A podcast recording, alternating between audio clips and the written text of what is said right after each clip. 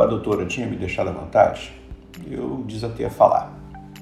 Falei do choro compulsivo, das dores no estômago, dos pensamentos negativos, daquela nuvenzinha cinza que me perseguia, da apatia, das vontades de não fazer nada e de não querer estar mais aqui nesse mundo. E ela ouviu pacientemente. Meu nome é Renato Neto, 63 anos, fotógrafo e tenho depressão. Não tendo mais nada para falar, foi a vez dela. Deu muitas explicações para tudo que estava acontecendo comigo. Contou histórias, deu exemplos, falou de um tal burnout, uma palavrinha que nunca tinha ouvido.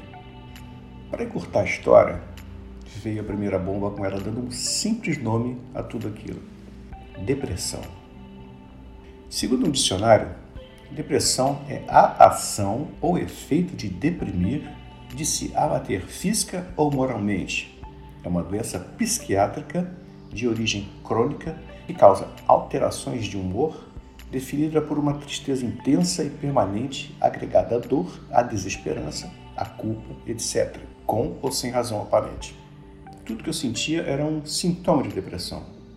Esse transtorno tem ramificações e não é uma coisinha boba.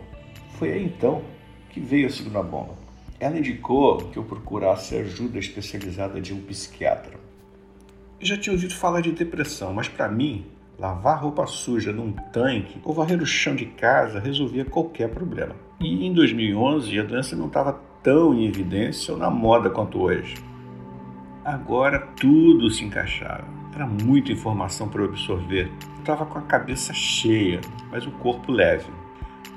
Os cinco minutos que eu pedi inicialmente à doutora duraram mais de duas horas que eu nem percebi que passaram. Foi como se eu tivesse acabado de assistir um filme cabeça, daqueles bem complicados, que quanto menos entendia, mais tudo ficava claro. A sugestão de um psiquiatra me dava desconfiança e medo, porque eu sempre achei ridículo achar que alguém pudesse resolver seus problemas conversando com um médico por um período de tempo. Foi nesse momento que eu percebi que estava totalmente errado. Afinal, eu estava conversando com uma médica por mais de duas horas e descobrindo uma saída para todos os meus problemas. É, meu caro Renatinho, vamos ter que mudar umas coisinhas nessa sua cabecinha.